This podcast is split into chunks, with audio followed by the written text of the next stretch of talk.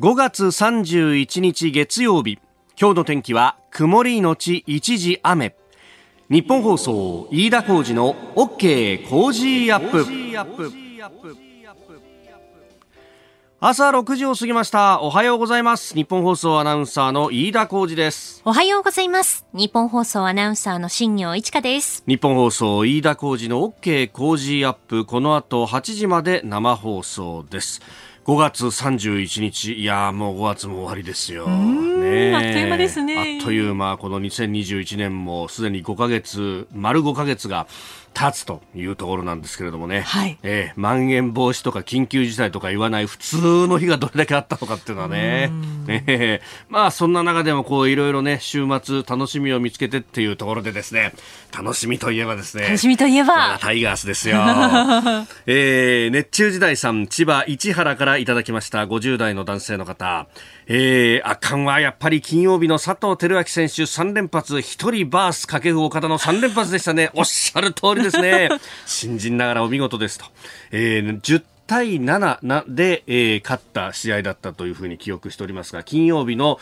西武対阪神の交流戦の、まあ、初戦でありました。本当に取ったり取られたりっていう試合で、シーソーゲームでなんとか勝ったというところですけれどもね。えー、はい、えー、矢野監督も、俺の生涯でも忘れることのできない試合、すごかったと言わしめた試合でしたと。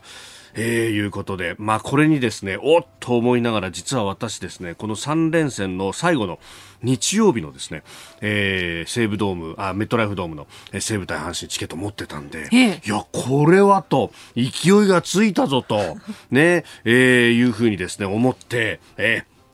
あのー、ようやく昨日は、え、えー、西武ドームに行ってまいりましたよ。ああ、行きましたか。行きましたよ。昨日もね、またあの、ノーガードで打ち合うというね、ものすごい試合をしていて。痺れますよね、昨日はなかなか。いや、本当もうでね、あの試合開始、まあ、1回こそ0対0、0とついたんですけれども、はい、もう2回の表、いきなり、ええー、阪神が2点を加えて、それに対して西武が3点と。そうなのよ、そうなのよ。いや、もうあの、そのね、2回で、そう、お 糸井選手のホームランが出たから、はい、おこれはいいぞと思ってですね、で、あの、その裏に、あの、ちょっと所用があってですね、お手洗いの方に行って、で、出てきたら、もう逆転されてるの、なんだこれっていうですね。もうそっから都立取られつみたいな試合だったわけですよね。3回にまた阪神が1点加えたんですけど、西武がまた2点返してくると。いや、そうなんだよ。本当ね、あの行ったり来たりの流れだったんですけど、なんとかなんとかというね、えー、茨城土浦のライオンズファンさん、えー、ライオンズ戦勝ち越しおめでとうございます。ライオンズファンとしては悔しい負けが2つありましたが、秋にやり返してやりますよ。日本シリーズでまたお会いしましょうと、えー、30代男性の方であります。そうですよね。またね、球場が綺麗になっててね、すごいなというね、あのー、本当レストランとかもね、だいぶ変わったし、あと、こう椅子が全部ふかふかになっててびっくりしたっていうね、クッションがちゃんとついてとかね。いやー、なんかあのー、メジャーリーグの球場に来たようなね、感じの雰囲気で、すごい雰囲気でここがいっぱいになったらどれだけすごいんだろうなと、さすがにですね、この、まあ、あの、埼玉まん延防止等重点措置の中でしたけれども、えー、かなり人数は制限してやってましたんでね、でもいろんな工夫してて、あの、やっぱそうは言ってもね、あの、かなりこう人数を制限したとしても、やっぱあの、5000人とか1万人とか入るわけじゃないですか。で、そうすると、まあその人たちが一斉にこう帰ると、で、まああそこの球場の場合、大半の人がですね、西武線で帰りますんで、そうすると、あの、西武球場前の駅に殺到しちゃうということがあって、で、いろんな工夫してたんですが、フィールドウォークって言ってね、はい、あの、試合終わった後、なんか、あのロープをですね、あの球場の中の内野と外野のちょうど分かれ目のところにロープをこう張って、えー、内野は入っちゃいけないけれども、うん外野を開放して、えーで、あの、エキサイトシートのところから内野は出られるようになってて、で、そのぐーっと通り抜けて、バックスクリーンの裏があそこパカッと開くのね。で、開いて、そこからこう出られるようにして、で、中でこう自由に遊んでいいですよ、みたいな。えー、で、お子さんなんかさ、うん、もうランニングしてるわけよね。いや、それ楽しいだろうなっていう、ね。ねそうですよね。いや、で、そこでこう時間を使ってもらって、ゆっくり帰ってもらえればっていうね。いや、いろんな工夫してるなと思いました。あの、大相撲見に行った時も、あの、最後にプレプレゼント抽選やりますから残っててくださいねって言って、まあそういうこう、目の前に人参ぶら下げられるとですね、人間やっぱり待つもんですよ。で、それでこう、だんだんと規制退場をやるみたいな、やっぱりいろんな工夫してんなっていうのがね、えー、まあむしろそういうことなく、もうみんなでですね、大声でまた歌が歌えるようになればいいなと。うん、だからワクチンが、まあ今シーズンはちょっとみんなにってのは間に合わないかもしれないですけど、来シーズンあたりはまたそういうね、えーえー、応援ができるようになるといいなというふうに切に願いましたし、またそれもですね、えー、そんな話ができるのも勝ったからかもしれませんけれどもね。もう昨日は忙しかったのよ。あの、デーゲームそれを見ながらですね、はい、3時40分になったら日本ダービーの発想、ね、そうですよね。そうなのよ。もうだからラジオを耳にこう当てながらですね、目の前の試合を見るという、全くもって昭和のおっさんを満喫してまいりました。野球と競馬。あなたの声を届けますリスナーズオピニオン、えー、この番組はリスナーのあなたコメンテーター私田新行アナウンサー番組スタッフみんなで作り上げるニュース番組です、えー、ぜひメールやツイッターでご意見を寄せください、えー、今朝のコメンテーター朝日新聞編集委員の峰村健二さん。6時半頃からご登場いただきます、えー、まずはベラルーシで反体制派のジャーナリストが拘束された問題について、えー、そして7時台は、えー、緊急事態宣言の延長、えー、バイデン政権初の予算教書発表中国を意識した国防費について、えそれから G7 の貿易大臣会合が行われました、えー、新疆ウイグル自治区での強制労働を念頭にして、えこうした強制労働で生まれた商品というものを排除する方向で一致というものが出てきております、えそれから警察庁に導入が予定されている SNS 解析システム、えそして峯村さんがスクープした LINE の個人情報管理問題その現状についてお話をいただこうと思っております。今週は毎日抽選で3人の方に番組オリジナルのマスキングテープをプレゼントします。 Cozy up の番組ホームページにもプレゼントの応募フォームがあります。こちらからも応募ができますので、ぜひご利用ください。いただいたオピニオン、この後ご紹介します。本音のオピニオンをお待ちしています。ここが気になるのコーナーです、えー、スタジオ長官隠し入ってまいりましたが、えー、今日の一面は、まあ、バラバラと言いながらジャンル的にはオリンピックかワクチンかという感じですね、えー、読売新聞一面トップオリンピック観戦に陰性証明ということでコロナ対策で、えー、観戦日から1週間以内の検査そして陰性の証明がないと入れないようにするというようなですね、えー、記事が、まあ、まだあのこれから先検討するというところですけれども、まあ、こういったことが柱になっているぞという複数の政府関係者の話というものを出しております、えー、それから毎日新聞はオリンピック提言出せぬ専門家ということで、えー、政府の有識者有識者会議、新型コロナウイルス感染症対策分科会の専門家、えー、リスク評価の提言作成を進めたものの出せない状況が続いていると。うんいうに政府の了承が得られないんだと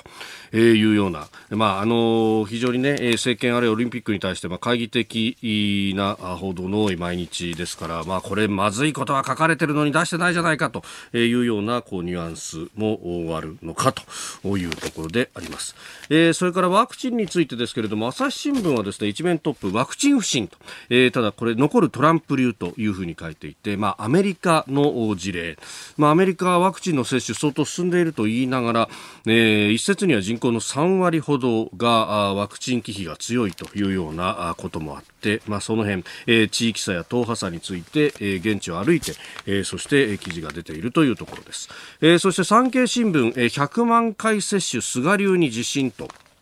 いうことで、まあ、菅さん、とにかくもうこのワクチンで、えー、接種を広めて乗り切ろうということをこうしている、えー、あたり、まあ、内幕も含めて、えー、書いてます。えー、それこそですね、えー、6月中旬以降は、えー、打ち手も含めて100万回に対応できるよう体制ができていくと思うというふうに、えー、この間28日金曜日の、えー、記者会見の中でも出てきていると。まあ、ただこれはあの総理側近によると、えー、6月中旬に体制構築ができるというきちんとした報告が役所から上がっているわけではないということで、まあ、ある意味こうね、えー、高い目標をまず掲げて周りを鼓舞するっていうのが、まあ、ある意味の菅スタイルなのかもしれないと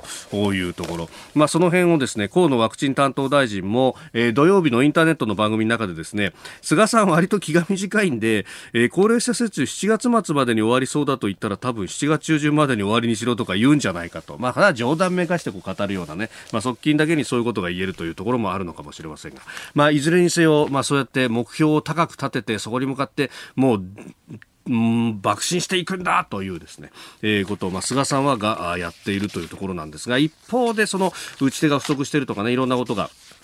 えー、出てきております。で、それに関して、えー、これ、えー、秋田県秋田市のムーさんという方からメールをいただいたんですが、えー、コロナワクチンの注射をする人が少ないっていつも話題になってますよね。とそこで、えー、船舶衛生管理者を動員することは難しいんじゃない、難しいのでしょうか。えー、船舶衛生管理者であれば、船内であれば注射を打つことは可能だったと記憶しています。えー、ちょうど動かしたくても動かせないクルーズ船もあることだし、これらを有効に利用できれば、えー、各地の港に移動し、ワクチン接種が可能なんではないか素人考えですがと。えー、いただきました。55歳の男性ありがとうございます。いや、これ僕も、えー、こんな仕組みがあるんだと思ってこう調べてみたんですが、あの大きな船であれば、船医さん、えー、船に専属のお医者さんが乗るということが、まあ、あの、多いんですけれども、一方で、そんなに大きくない船、まあ、大きくない船であってもですね、あの、法律の規定によって、まあ、保健室的なものというのは、まあ、あの、ある一定の規模であれば設けなければいけないと。まあ、もちろん一人二人で操業するような行政の場合はそうじゃないですけれども、まあ、ある程度の人数乗るものであれば、えー、そういったところを作んなきゃいけないと。で、そうすると、えー、お医者さんは乗せられないけれども、まあ、普段は、えー普通に操船だとかをやりながら、何かあった時には、えー、注射が打ったりとか、あるいは、あの、初期的な、えー、応急措置ができるように研修を受けている人を船舶衛生管理者というふうに言って、まあ、こういう人も乗っけなきゃいけないということがあるようであります。で、あの、確かにお医者さん以外で、えー、注射が打てる人っていうのは、まあ、あの、医師法の縛りがあるんで、それほど多くないんですけれども、この、えー、船舶衛生管理者に関しては、えーえー、これは、あの、どちらかというと、お医者さんの方の規定ではなくって、えー、船舶系の国交省側の規定のようですけれども、あの、注射打てるようになると。まあ、それはそうですよね。あの、船で、そこであの法律で孫ついていたら助かる命が助からなくなっちゃうということがあったりもするんで、えー、基本的にもうね港を出たら船自己完結せざるを得ないというところがあるんで、まあ、そういう規定があるようなんですがこれで、あのー、たまたまですね、えー、この話をねこれ実はあの先週の金金曜日じゃないな24日だから月曜日かにメールをもらったんですが先週こうあの船舶の関係それからあの海上保安庁とかの人にも会う機会があってちょっと聞いてみたんですけどいや飯田さんね、でもあの、そんなに、じゃこれ資格があるからといって、あの、いつも注射打ってるわけじゃないから、あの、そういう意味でどこまで戦力になるか分かりませんよっていうことも言われたんですけれども、まあ、ただ、あの、その方も言ったのは、今回筋肉注射じゃないですかと。で、そうすると、まあ、諸外国、それこそね、イギリスなんかだと、もうあの、法律変えてボランティアでも研修受けたら打てるようにするなんてことをやっているんだから、まあ、あの、そもそも素養があるんだから、少し研修すれば、あの、ちゃんと思い出すだろうというのが一点と、それから、あの、私思ったのはですね、結局、その、あの、まあ、救急救命士の方だとか、まあ、歯科医師さんだとか、えー、それからまね、えー、薬剤師さんだとかに、こう、打ってもらうっていうのが、えー、法律の壁、この医師法の壁等々で難しいということであれば、法律的にはすでに、あの、まあ、主義とかそのね、えー、の部分の習熟度は別として、法律的には打つ資格のある人なんだから、あとは研修で打てるようにするっていうのが、これ確かに近道だなっていうのはね、えー、ああ、なるほどっていうような、えー、あこういうところにもいろんな資格で打てる人がいたんだなっていうね、えー、本当ご提案のようにぜひ活用してそれこそあのまだ進んでないところに、えー、クルーズ船で持って行って移動ができるっていうのは、まあ、確かにこれ、あのーテストケースとして非常にありだなというふうに思いますね。特に、あの、浮かんでは消える病院船構想っていうものがあの出てきてこれはあの災害なんかが起こった時に、えー、機動的にこう病院が移動できるように、えー、病院の船を作るっていうような構想ですけれどもそれをクルーズ船で代替するっていう今ある設備でできるかもしれないですよね、えー、ありがとうございます。この時間からコメンテーターの方々にご登場いただきます。えー、今朝は朝日新聞編集委員で元北京ワシントン特派員の峰村健二さんです。おはようございます。おはようございます。よろしくお願いします。さあ、まずこの時間はですね、今月23日にベラルーシで旅客機が強制着陸させられて、反体制派ジャーナリストが拘束した問題に、えー、ついてなんですが、宮村さん、あの、ご著書、えー、潜入中国で、えー、限界現場に迫った特派員の2000日という朝日新書から本出ておりますが、これを読むと、宮村さん、経験者でいらっしゃいますね。拘束されたという意味では。あの、おそらく拘束、中国で拘束された記者としては、かなり多い方だと思います。はいい方だと、はい、でやっぱりこういう強権的な国家っていうのは、もういとも簡単にやってくるものという感じですか？そうですね、あのやはりこの第一歩を聞いたときに、もともとこのベラルーシ自体はこう、はい、ヨーロッパで残された最後のまあ独裁国家というふうに言われてましたが、まあ、正直、ここまでやるかと、まさに国によるハイジャックっていうことまでやるって意味では、もう完全に一線を越えた、まあ、あの許されざるべき行為だなというふうに思いました。うん。まあ、自分のところに着陸する飛行機ではなくて自分のところの上空を通って他の国に行く飛行機を途中でうちに降りろというふうに言うだけじゃなくて、あれ、戦闘機上げてきましたよね。そうですね。まあ一応爆発爆発物があるという情報があるっていうことは言ってますけれども、えー、かなりそう、これはもう本当に、極めてあのどこでもまあこれ起こりうる話であのロシアの政府の方なんかはよくやったみたいなこう好意的な反応してたりとかしますので、ね、これがまたまたロシアとかまた中国のような国が同じようなこの手口を使う可能性っていうのは十分あのあり得ると思っています。うん。これそうなるとですよ。峰村さんが乗ってい仮に仮に峰さんが例えば東南アジア方面に旅行に行こうとすると中国の管轄する領域、はい、空域通りますよね。はいこれ、狙われる可能性が拭えないってことになりますってことになりますよね。まあ、えー、あと、まあ、よく今、あの、香港がかなりこう、はい、よく私もあそこでこう、トランジット乗り換えが多いんですけれども、えー、香港も今かなりこの、一国二制度と言われている、はい、中国の法制度が及ばないっていうものがちょっとこう、崩れてきているので、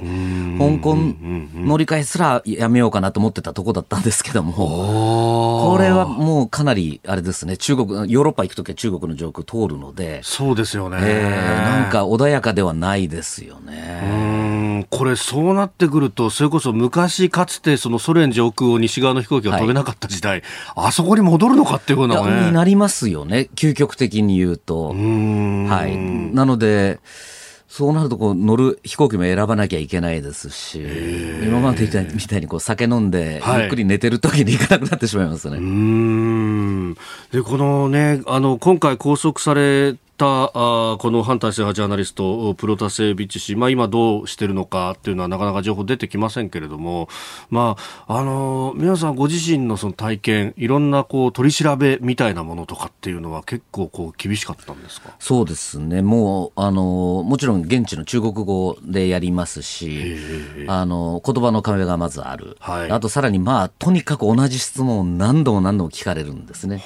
どうやってここの例えば私軍事施設とかよく取材してたので、はい、この情報を掴んだのか、誰がお前にリークしたのかっていうようなことは、まあもういい加減にしろっていうぐらい、こう何度も何度も同じに聞かれるので、心理的にまあかなり参ってしまうところはあります。そういう時って通訳は？なかったですね。なかったですか？はい。はあ、え、じゃあ全部中国語でやり取り中国でやり取りですね。相当中国語ちゃんと分かってないと、これ、難しいわけですよね。そうなんですよね。で、あの、一番罠なのが、罠というか一番怖いのが、あの、最後、まあ、この長所にこう、サインをするんですけども、ね。はい、これも全部よく読み込まないと、あの変なこと書かれてる、もうあの私がすべて悪うござございましたみたいなことが書かれてる場合もあるので、そうなんですか、えー、そこはかなり神経は使いましたね。それも当然ながら中国語で書いてあるわけですか書いてありますね。はあ、じゃあ、喋るだけじゃなくて、えー、この読み特に行政文書をちゃんと読み込むみたいな。読み込まないとダメですね。わざとの難しい、あの、古事成語みたいなのを使ったりすることもあるので。そうなんですか。えー、そこはかなり緊迫しましたね。変なね、もし、あの、仮に変なところにサインしてしまうと、はい。あの、それを理由にまた今度本当に拘束されたり収監されたりってことになってしまうので、そこが一番肝というか重要なところですね。例えばじゃあそこに半年後に出頭しますみたいなこと書いてあったりあれ、あの、十分ありえます、そこ。ありえますありえます。で、お前来なかったじゃないかで。なっちゃいますね、そうすると。はあ。で、いかなる刑事的処分、あの、なんですか、処分も受けますみたいなことしれっと書かれてたら、もうそれでもう。おお前サインしただろうしただろうってなりますので。はあ。じゃあ語学力が本当その自分のまさに命を左右するような場面が。そうなんです。だから私もなんかその自分が生き残るとサバイブするために中国語を勉強したっていう感じでしたね、はい、ほとんど。はあ、その覚悟を持って赴任をしなきゃいけないんですね。えー、そうですね。えー、今日は峰村さんに8時までお付き合いいただきます。よろしくお願いします。よろしくお願いいたします。今朝のコメンテーターは朝日新聞編集員で元北京ワシントン特派員の峰村健二さんです。引き続きよろしくお願いします。よろしくお願いいたします。えー、早速感想等も届いております。船橋市在住の直樹さん。中国で拘束された話貴重でした。ベラルーシで拘束されたジャーナリストの動画が公開されましたが自分の罪を認め捜査に協力するとのコメントがありました、えー、これってベラルーシ側に強制的に言わされている可能性高いんですかね。ジャーナリストとして虚偽を話すのは屈辱だったと思います。直ちに解放するべきですとおいただきました。こういうなんか動画撮るぞみたいなのってあったんですか？これあのありますね。中国でもよくやられるものであのまあ完全にこのあのもう言うことは決まってるんですけど、えー、賛成してますとい。うのを取って、これをこう例えばなんか流したりとかっていうことはよくやるってておそらく今回のベラベラルーシの件も、まあ、無理に言わされてっていう可能性が高いと思ってます。皆さんそこまで突きつけられたことはありますあそれはなかったですけれども、はい、まあ、当時と今だとまた情勢変わってますね。違いますね。はい。えー、今日も8時までよろしくお願いします。よろしくお願いします。ここで、ポッドキャスト、YouTube でお聞きのあなたにお知らせです。ラジオ局日本放送飯田浩二の OK コージーアップ週末増刊号を毎週土曜日の午後に配信しています。1週間のニュースの振り返りそしてこれからのニュースの予定。さらにトレーダーで株ブロガーのひなさんが今週の株式市場のまとめと来週の見通しについて解説しています。土曜日もぜひチェックしてください。あなたと一緒に作る朝のニュース番組飯田浩二の OK コージーアップ。海外でお聞きのあなたそして関東以外の地域でお聞きのあなたからの参加もお待ちしています。えー、では7時台に取り上げる最初のニュースはこちらです。緊急事態宣言6月20日まで延長。政府は28日新型コロナウイルスの対策として9つの都道府県に出されている緊急事態宣言について今日31日になっていた期限を沖縄県への宣言と同じ6月20日まで延長することを決めました。また5つの県に出されているまん延防止等重点措置も同様に延長されます。えー、延長だとか、あるいは対象地域追加などもありながら、今日が期限と一応東京等々なっていましたが、うん、6月の20日まで延長ということです。皆村さん、どうご覧になりますか？いやちょっとこのもうね、このゴールポスト、もうこれ2回目ですよね、はい、動かされて、正直もう、いい加減にしてくれっていうのが本音ですよね。私のしあの行きつけのあのレストランとかなんかも、もう本当にもう潰れるかどうかっていう店がかなり多いです。そうです、ね、えー、で、その中でも皆さんほとんどもう6月からはお酒出すもういうふうに結構断言されてるところもありますね。なるほど。えー、もうもうこれ以上は。もうでしかもあのあれですねこの協力金みたいなのも出ない、はい、ということらしいので、となってくるともう本当に食べていけないっていうところまで皆さん追い詰められてきてるわけですから、そもそもここまでってこの今月までっていうふうにこう頑張って皆さん計画を立ててやってきたわけですから、これはまあかなりしんどいですよね。でやはりこの私、この延長ってこの軽々しく、はい、あの政府も言ってますけれども、そもそも見込みが甘いわけですよね。はい、本来ならばしっかりこう科学的に分析して、ここまでこれぐらい抑制すれば減りますと。いう説明があってみんな同意をしてやってるのに、2度も延長したってことは全くそのあの見込みが外れている、全く非科学的ではなかった。ったってことですから、ここは本当に対応としては極めてお粗末としか言いようがないですね。で、確かに、あの、延長だってなって、じゃあ、あの、見込みが甘かったですと。で、じゃあ何が問題だったんですかってなると、いや俺たちは完璧な計画立てたのに、お前ら国民が外で歩いて酒飲んでるからいけねえんだ、みたいな、ニュアンスで、はい、そのままズバリは言わないですけど、なんかそんな感じですよね。俺たちそんな悪いのみたいな。そういうことですよね。で、やはりやっぱ、この対策で非常にこの他国と比べて、日本独特のあの良くない、えー、対策としては、この飲食店にこう狙いをつけて圧力をかけてるっていうのは、これは他の他国と比べてもあまりないケースで、本当にこれ実行が上がってるのかと、例えばその、どういう飲食店で何人以上の会食でクラスターが起きてるんだっていう、こうデータがあれば、じゃあその3人以下にする、4人以下にするっていうのを、例えば徹底すればいいと思うんですけども、はい、全くそういうデータもよくわからない。ざくっと、酒がざくっとダメ。みたいな、こういうのでですね、まあもう納得できないですよね。まあね、本当一部、その、まあ飲食店、ちゃんと対策してるところだったら、ある程度開けていいよっていうような、その山梨モデルというようなものができつつあって、まあ山梨とか千葉市とか、一部でそういうのをやるぞっていうふうになってきてるところもありますけど、本当に一部のままですよね。一部ですよね。だからまあ、山梨モデルみたいな取り組みはすごく私はいいと思うんです。えー、ああいうのをこうしっかりもう数値化して、しっかり対策を取るっていうのは大事だと思いますし、もう、やはりこの、ある意味この日本にとってこの飲食店、レストラン、この和食も含めた、これってもう財産ですから、今度また、あの外国人の方が来た時とかにですもんねあのこのレストランがなくなるみたいなことにならないように対策を取らなきゃいけないと思いますね、はい、でやっぱり諸外国の例を見るとこのワクチンの接種が広がっていくところとの見合いでそういう経済活動もどんどん再開ができるようになってくると、はい、この辺がどこまで進むかってところですね。そうです。もう皆さんも多分これ周りの人もあの予約がなかなかワクチン取れないっていうことで苛立ってると思いますけどもなんかもう先進国じゃないこのなんか電話でみんなで一斉にかけるとかですね、はい、このような対応とかも本当にお粗末ですし、あのままさに先進国の中でもあの圧倒的なワクチンの接種率のまだ低さなので、これ本当気をつけないとまたベトナムとかで新たな変異種が見つかったりとかしているので、はい、日本だけがワクチンの接種が遅れて、下手するとこの日本だけがまた、あの再こう感染が拡大するなみたいなことになりかねないですよね。うん。これをだからね、あの官邸は一生懸命笛吹いてるけれども、なかなか動かないみたいな、みんなこう責任の押し付け合いをやってるようなところがあるように見えます感じますね、東京都と政府みたいな、この押し付け合いみたいなものありますし、そんなことやってる場合じゃないだろうっていうところですよね。これやっぱり都議選も近いしとか、そういうのって頭の中にあるあると思いますね、都議選もありますし、今度、あの衆議院の方もあの選挙があるので、これも本当に清掃の具になってしまってるとすれば、はい、本当に許しがたいことですよね。えー、まずは緊急事態宣言の延長というニュース取り上げました。今朝のコメンテーターは朝日新聞編集員元北京ワシントン特派員の峰村健二さんです。この時間取り上げるニュースこちらです。バイデン政権が初の予算教書を発表アメリカのバイデン政権は28日予算編成の指針にあたる予算教書を議会に提出しました。歳出総額は6兆110億ドル。日本円にしておよそ660兆円規模で。国防費については前の年度から1.6%増額の7530億ドル。日本円でおよそ83兆円を議会で求めております。えー、バイデン政権として初めてとなる2022会計年度の予算教書であります。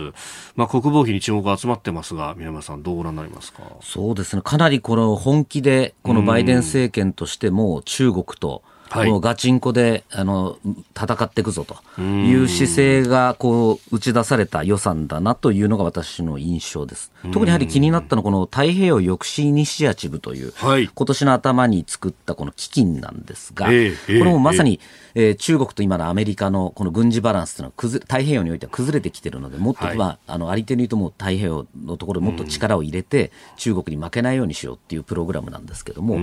ここでやはりその一番注目しているのはその中距離ミサイルの問題です。はい、あの今本当にこの日本近辺だけで見ると中国のミサイル、まあ、大体1000 500発から2000発ぐらい日本をこう射程に収めるミサイルっていうのを持っているんですけども、この我が方、日本、アメリカを含めてゼロなんですよね。ゼロ。2000対ゼロの状況って、これ非常にこの安全保障上で言うと、はい、このアンバランスな状況っていうのは非常に危ないんです。こうすると、例えば中国側からすると、あ、はい、戦争しても勝てちゃうんじゃないかっていう、この、えー、どうこの誘惑に駆られてしまうので、はい、ここを急ぎ、このミサイルを作って、えー、配備しようと。いう動きが加速すると思います。この中距離核戦力の場合っていうのは日本やグアムあるいは場合によってハワイまでは届くけれどもアメリカ本土までは届かないと。そうですね。いうもの。だからあのアメリカ側はこれに対応するにはじゃあ弾道ミサイル撃つかっていう話になってくるわけですね、はい、大陸間弾道ミサイルをと、ね、うん。ここのこの抑止力核の抑止力っていうものがどう中国にとって見えるかと有利なんじゃねと思っちゃいがちですか？ちゃってますよね、今の状況だと。すでに思ってる可能性高い。はい、でもあの長距離、アメリカを射程に入れる長距離ミサイルっていうのは、まあ、あのほぼあのアメリカの方が優勢なんですけども、はい、この中距離が一番中国にとっては力を入れてます。例えばその動いているアメリカの空母を追っかけて、はい、あのぶつける DF21D というミサイルももうこれ実戦配備されてます。あと先ほどおっしゃったあのグアムも射程に収めるミサイルも持っているっていうことを考えると、もし台湾有事、尖閣有事の時には、はい、もうあの米軍基地、自衛隊の基地をミサイルでまずもう、こっぱみじんにするということで、えー、もうかなりあの戦争は中国が優勢に進める状況に今あると。いうのがあの残念ながらそういう現状です。うん。確かに中国は一方でその大陸間弾道弾も当然持ってるからアメリカとしたらじゃあ例えば東京をやられた時に、報復で出しますと、はい、でそれによって今度はロサンゼルスだとかを狙われるっていうふうになった時に果たして撃てるかとアメリカがと。これ、ここのところっていうのは日本にとっては本当、全全く人事じゃないわけですよ、ね、本当にそうですね。特に台湾有事の場合は、真っ先に日本のあの米軍基地とか自衛隊の基地が狙われます。でよくこれ中国の軍の幹部なんかが言うんですが、はい、まあそんなこと台湾にもし手を出してきアメリカとかが手を出してきたらロサンゼルス火を,、をまさに火の海にするぞみたいなことを言っているので、あながちあのありえない話ではなくて、はい、かなりそこはもう難しい状況に追い込まれます。でそれに対応するためのこのアメリカ側の中距離ミサイルとなるとこれ配備する先っていうのは？もうこれはですね、私もいろいろこうアメリカの、えー、ペンタゴンの人間なんかと議論してますけども、はい、もう消去法でいくと、えー、えー、日本しかないんです。そういうことになりますよね。はいなので、これ日本にどのように配備するのか、そもそも日本が自前で持つのかっていうのをこれからも考えていかなきゃいけない状況になってきてます。これあの、この話題になると、歴史の故事で引き合いによく出されるのが、はい、1980年代の初頭のヨーロッパにおける状況と、旧ソ連が中距離ミサイルをこう配備しようとしたところで、はい、えー、焦ったドイツが、まあ、いろいろこう、ね、動いて、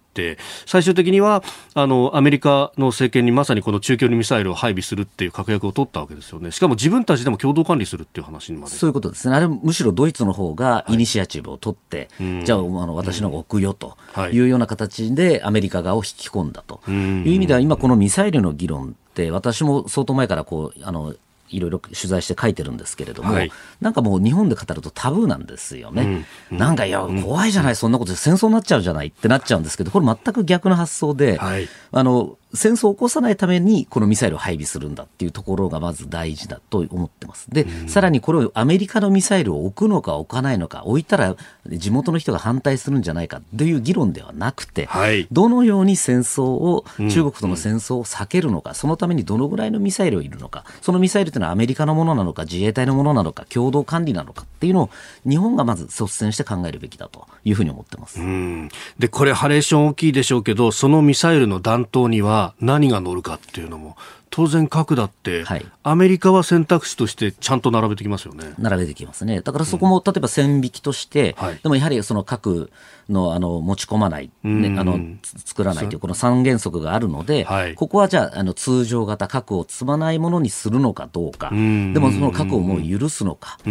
も含めてあのもう国民的というかもう国を挙げた議論をする時に来てるだと思います他方戦略的に考えるとそこが曖昧である方がよりこう相手に対してこう抑止になるのかどうかっていうのもあるわけですよね。そこはありますね。あの、今アメリカ側も相当危機感を持っていて、はい、昔はもう分かりやすくグアムにこう爆撃機を置いて、で、それをこう、あの、なんかあったら中国、南シナ海に飛ばすみたいなことやってたんですが、今そのグアムに置かずに、はい、ローテーションでいろんなとこをこう回すような形にしてるんですね。で、これって私も最初はあの、なんだアメリカとうとうひよったかと思ったんですけども、あえてその戦略的な曖昧性という形にして、このいろんなところからこう見えないようにするっていうふうにだから一時期、えっと、一昨、昨年か、昨年の8月には、はい、あの、爆撃機が2、2世、えっと、2機、2機、2機で、計6機が中国にバッとこう飛んできたっていう、あの、こともあったりとかして。ほはい。やれるときはどこら、どこからでもまたやるぞと。はい。あの、かなりインド洋の方からも2機飛んで、グアムからも飛ぶ、で、本国からも飛ぶって形で、こう中国を包囲するような形の、あの、なんですか、こう、飛び方をしているので、ほかなりそこはもうあの緊迫してきてますよね。そうやってこうあの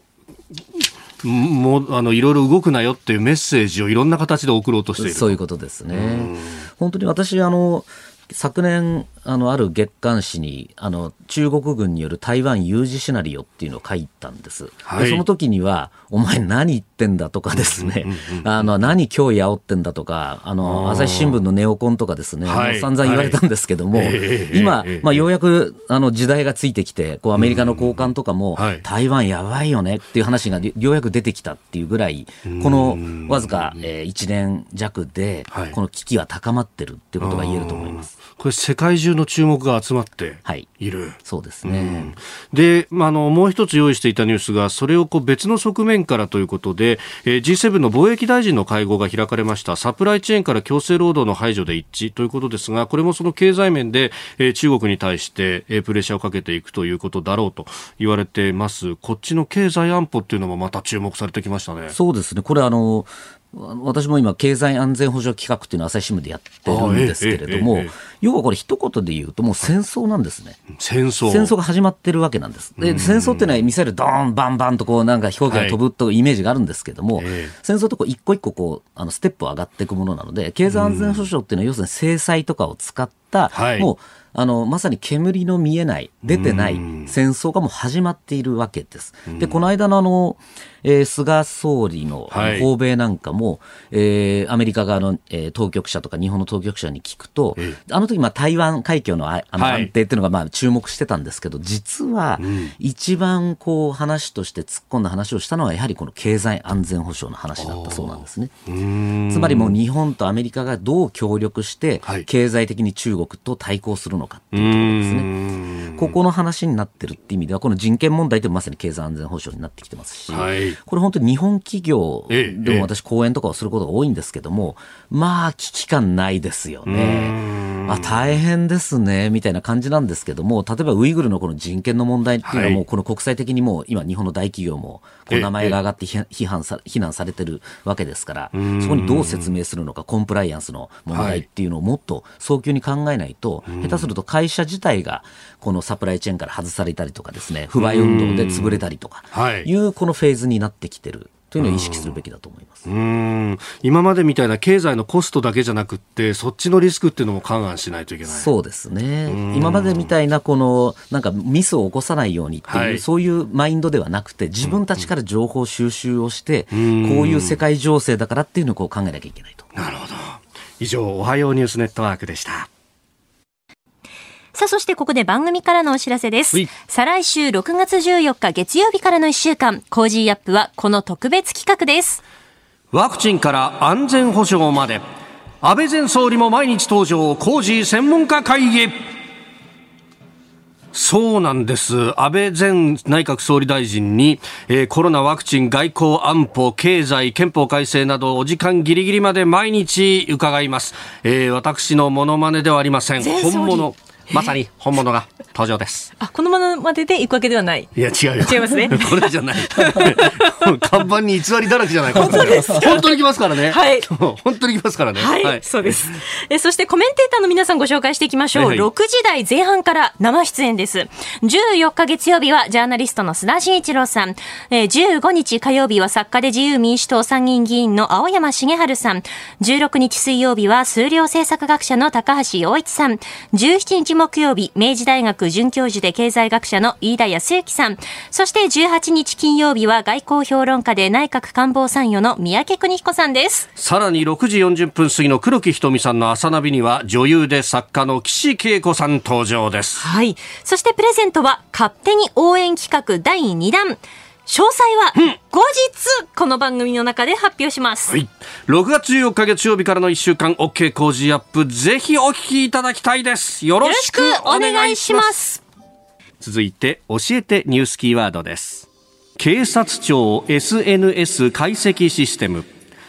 警察庁が容疑者側の会員制交流サイト SNS を人工知能で解析し人物の相関図を作成する操作システムを導入することが分かりました特殊詐欺など組織的な犯罪の全体像を解明し摘発に結びつけたい考えですえー、関係者の話として29日に報じられたものであります。まあ、SNS を使って連絡を取り合うなんてのはもう上等手段になってますもんね。そうですね。まああのあそうかまだやってなかったんだっていうのがちょっと率直な印象ではありますね。まあ、かなり今ねこのいろんなあのツールアプリが、はい、あのこう犯罪に使われたりとか特にあのあのロシア製のアプリでテレグラムというのがあるんです私もよく使ってるんですけども、はい、こんなのがこう犯罪に使われたりっていうのがあるので、まあ、そういう意味ではこの必要な動きなのかなとは思います。うんまあ、このね、あの通信そのものの監視っていうものは、まあ、日本はやっていないということになってます。そうなると、まあ、こういう、こう、まず何かこう、検挙した人から糸口をというようなことになっていくわけですかね。そうですね。あとはやはりこの AI のいわゆるビッグデータを使って、はい、あのこのこの人はどういう人と友達なのかとか、そのこういう関係から行動範囲まで調べてっていうことを、まあ、捜査のに役立てようということが意図のようなんですけれども、これ気をつけないとやはりその法的にも整備されてないので、それこそもうプライバシーの侵害とかにもなりかねないところがあるので、そこはしっかりとこう法律とこううまく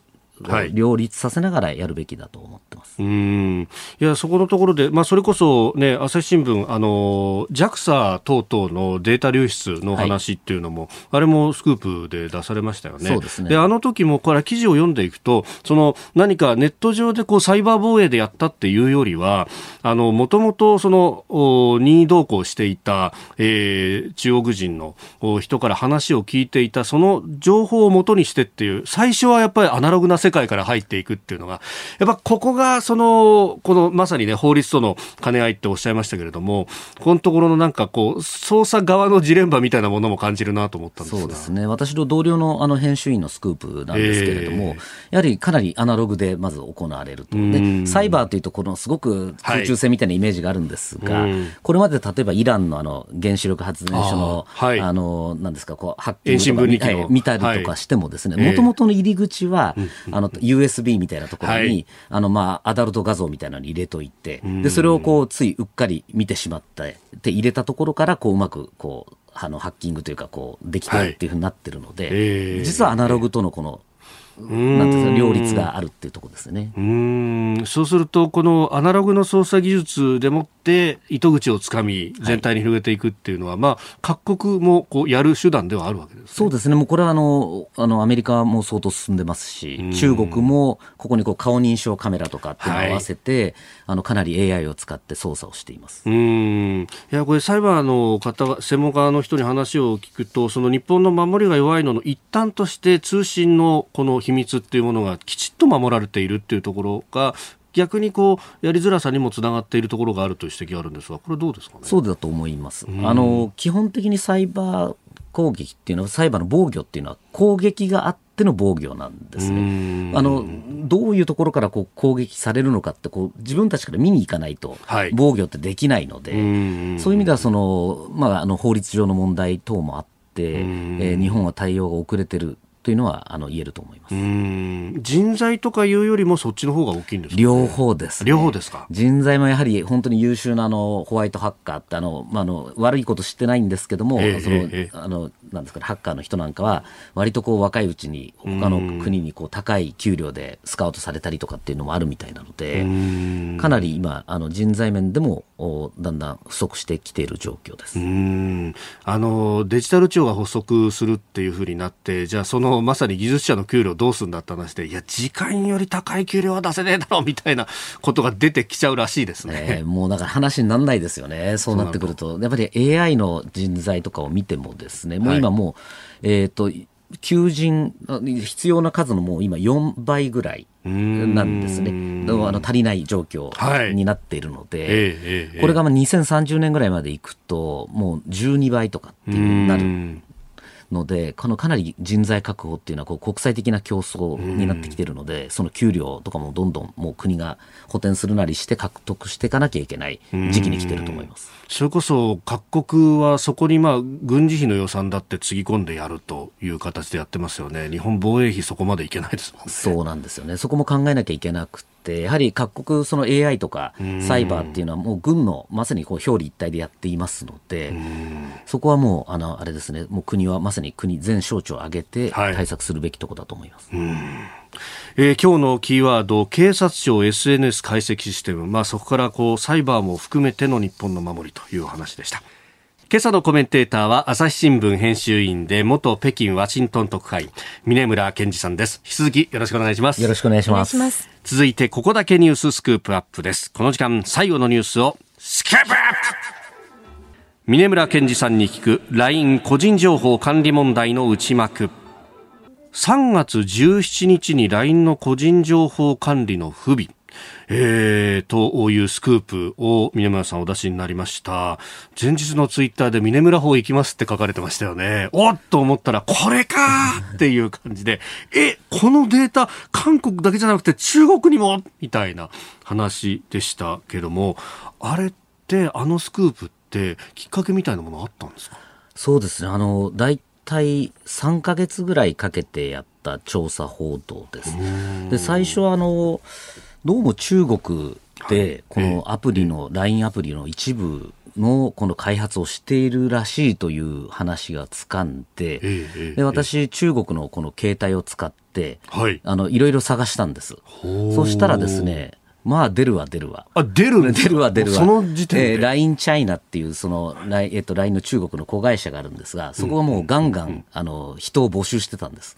で、その募集では、例えば AI の技術開発者とか、はい。えー、いろんなこのアプリ開発者とか、日本語と韓国語に訳せる人とかって、もう、こう、求人情報がいっぱいあって、はい。で、これなんだって、もう全部読み解くと、大体もう中国でほとんどこのアプリを開発してたんじゃないかっていうのが分かりまして、で、その、えー、いわゆるその物、証拠をもとに、はい、えー、いろんな内部協力者の、えー、方にいろいろ話していったら、どうもやはり LINE のアプリ自体は中国で開発していて、さらにどうも日本のこの利用者の、えー、個人情報が入ってるサーバーにもうアクセスしてたんじゃないかという話があって、、えー、LINE 側にも何度か取材を重ねて、この3月17日のスクープに至ったという感じです。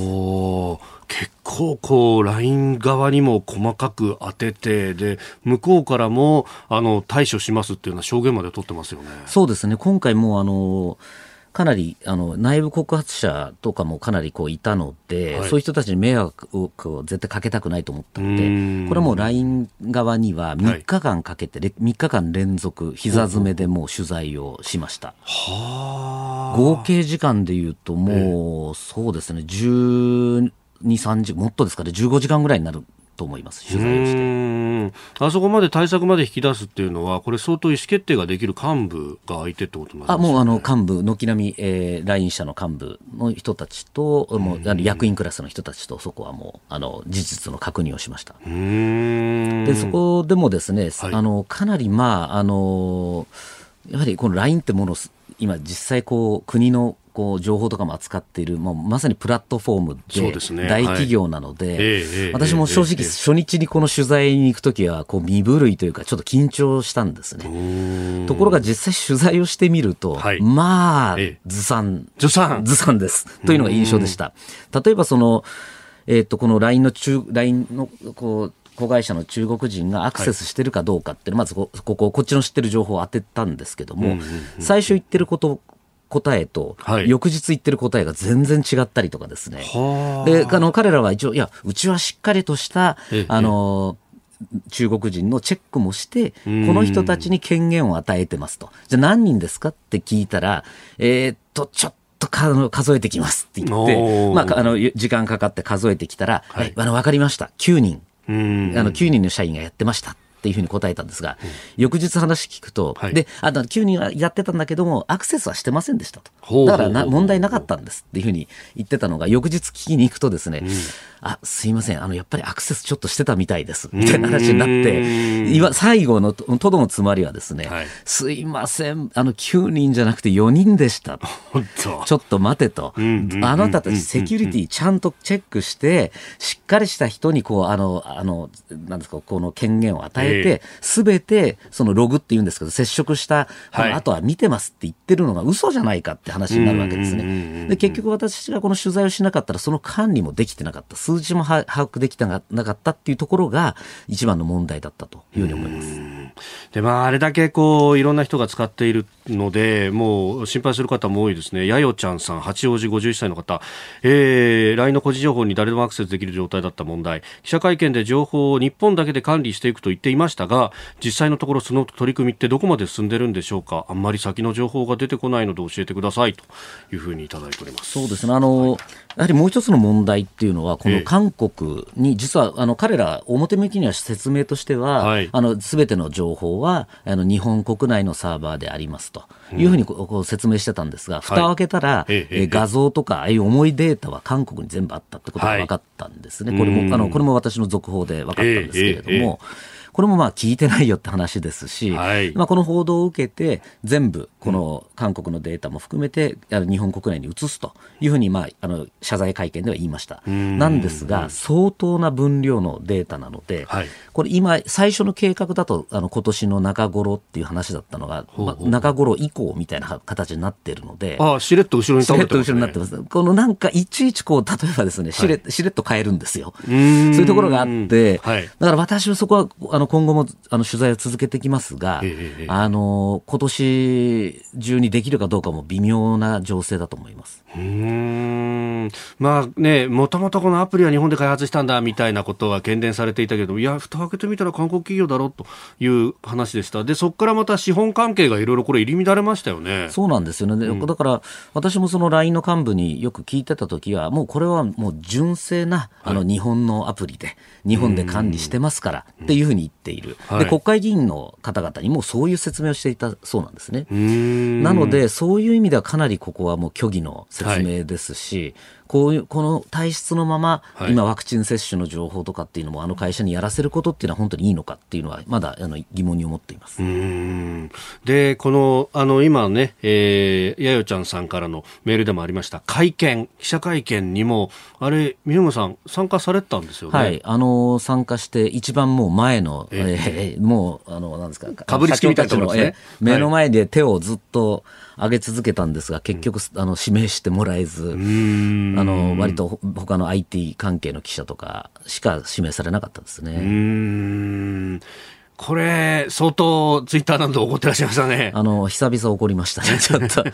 はりそういうところも含めて、こう、なんていうんですかね、会社の体質っていうのは出てた感じはしましたよね。で、一方で、これだけこう、社会的にも大きなニュースであれば、まあ、他の会社の調査報道で追いかけてきて、で、メディア全体としていろんなことが分かってくるっていうことが、まあ、かつてだったらある、あったと思うんですが、今回そこがあんまりないんですよね。そうですね。なかなか、ええ、これ本当にやっぱり難しいほど、特に今回も国をまたいでいたので、はい、私もたまたまこの中国語ができた、したから今回できたんですけども、はい、こういう国際的なさらにこういう情報の調査報道っていうのは非常にこの必要なんだけれどもできる人材もそんないないですしあの難しいですよね。なるほど、はい、どうですか？これは聞きにくいことを聞きますが結構あの、広告出てるじゃないですか。いろんなところからプレッシャーかかりませんでしたか？あの、やはり一番心配したのは、うちの会社自体も、ええ、あのいろんな提携してたりしてるので、はい、そういう何かこう、圧力みたいなのはあるかなと思ってはいたんですけど、そこは本当に一切なかったので、あのそこは安心したし、だからこそこうこうかけたわけですけども、まあ、あの相手が本当に大きな企業ですし、日本だけではなくて韓国のはい、の親会社とかもいると、いうことを考えると、やっぱり緊張しましたね、最初の報道して1か月ぐらいは。はい、で、しかもあれですよね、あのニュース配信とかいろんなことやってるから、こうメディアにとっての存在感っていうものは、また別にありますもんね。そうなんですよね。で、実はここすごく穴になっていまして、で、これ LINE と、まあ、ヤフーが統合したことで、はい、まあ、2大プラットフォーム、はい、ニュースのプラットフォームがこうできたわけですね。でそこにあの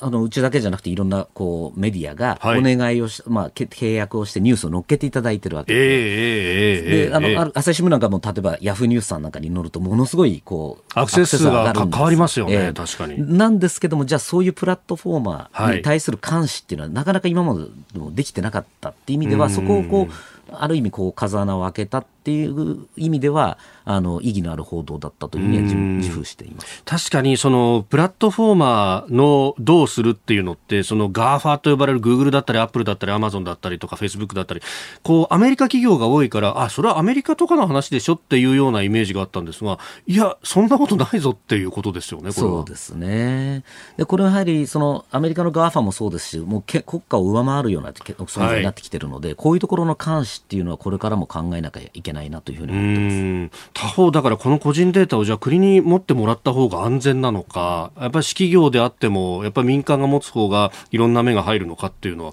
ここはちゃんと議論しなきゃいけないところですね。そうですね。やはりこのこれだけアプリが外国製のものばかりだと、この国内のものっていうのは開発するとか進めるっていうのを急いだ方がいいと思いますね。うんえー、LINE 個人情報管理問題の内幕、今日のスクープアップでした。ポッドキャスト YouTube でお聞きいただきましてありがとうございました。あなたと一緒に作る朝のニュース番組飯田浩二の OK コージーアップ。東京有楽町のニッポン放送で月曜日から金曜日朝6時から8時まで生放送でお送りしています。番組では公式 Twitter でも最新情報を配信中。スタジオで撮影した写真などもアップしています。コメンテーターのラインナップ放送した内容の書き起こしインスタグラムや飯田浩二アナウンサーのポッドキャストなど詳しくは番組ホームページでチェックしてください。そしてもう一つ飯田浩二アナウンサーが「夕刊富士」で毎週火曜日に連載中。飯田浩二の「そこまで言うか」こちらもぜひチェックしてください。